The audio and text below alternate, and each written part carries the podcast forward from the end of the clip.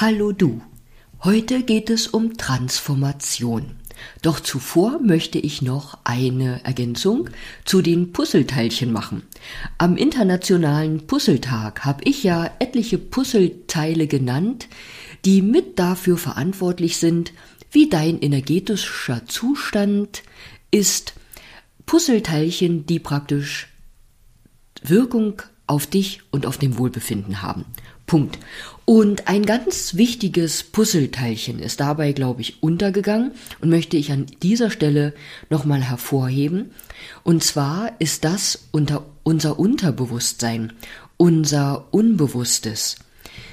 In unserem unbewussten Teil, und der macht einen großen, großen Teil in uns aus, sind Dinge verborgen, die uns eben nicht bewusst sind.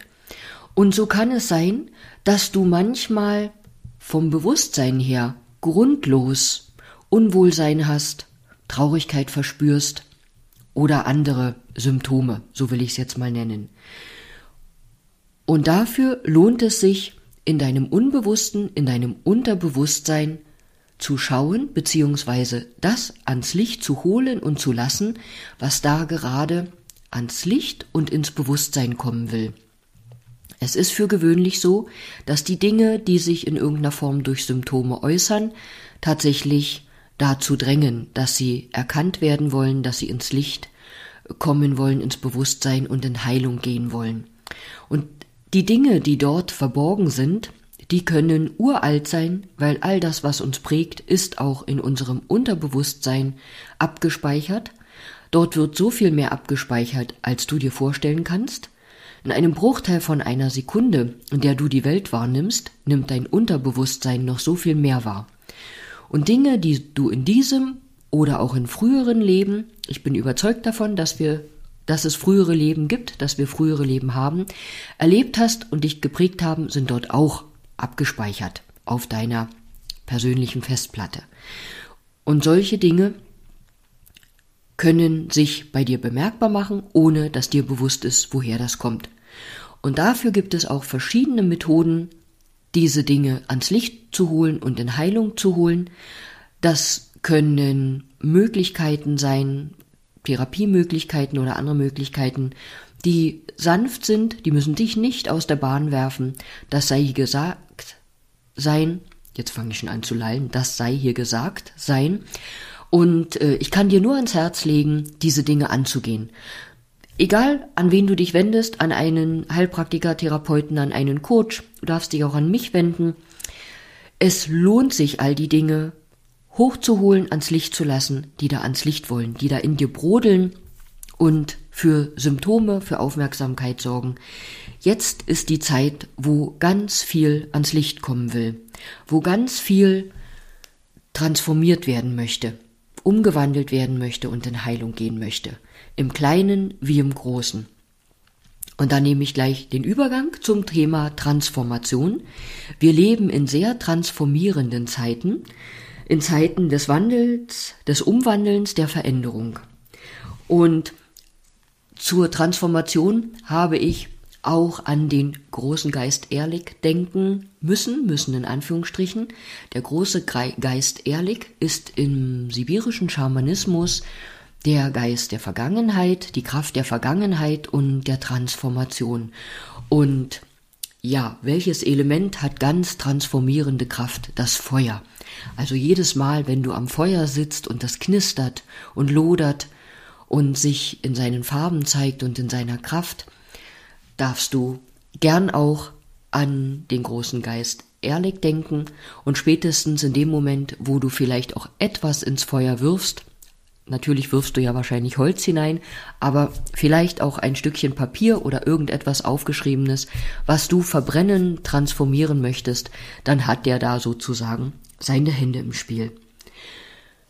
Du darfst davon ausgehen, dass all das, was wir auch in irgendeiner Art und Weise aufnehmen, und das geschieht auch bewusst und unbewusst, auch in unserem Körper, transformiert und umgewandelt werden muss, darf.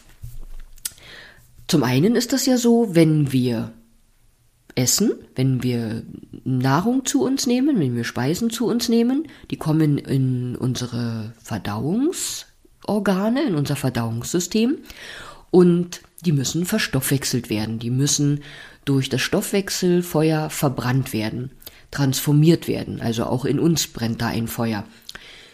Weil was hilft dir die beste Kartoffel, das beste Stück Fleisch, die hochwertigste Butter? Damit kann dein Körper noch nicht wirklich was anfangen.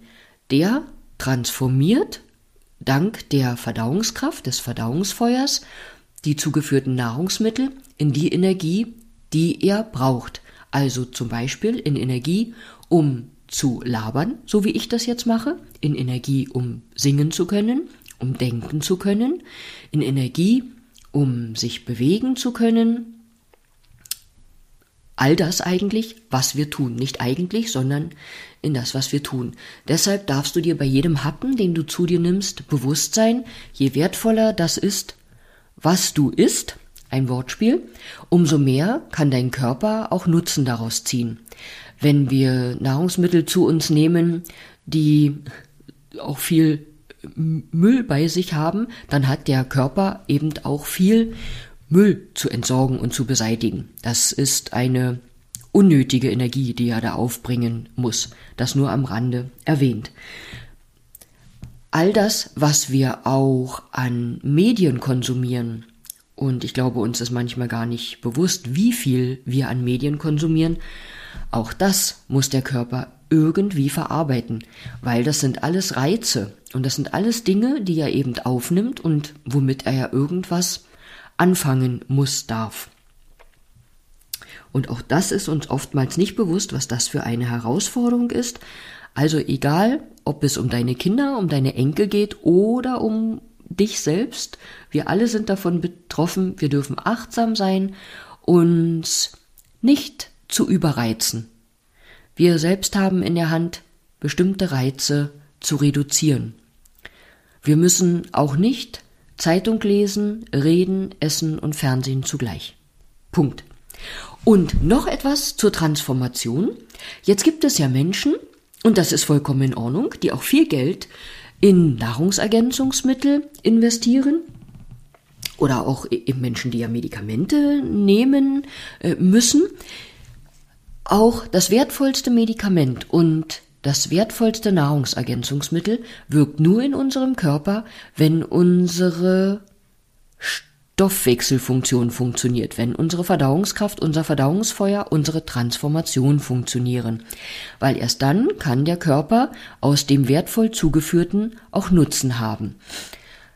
Deshalb spielt dabei eine gute Verdauungskraft eine Rolle das ist auch immer wieder Thema in der Fünf-Elemente-Ernährung, in der Ernährung äh, Philosophie der traditionellen chinesischen Medizin, genauso aber sicher in der ayurvedischen. Also erst wenn deine Verdauungskraft stark ist, kann sie auch Nutzen ziehen aus dem, was du dir dazu führst.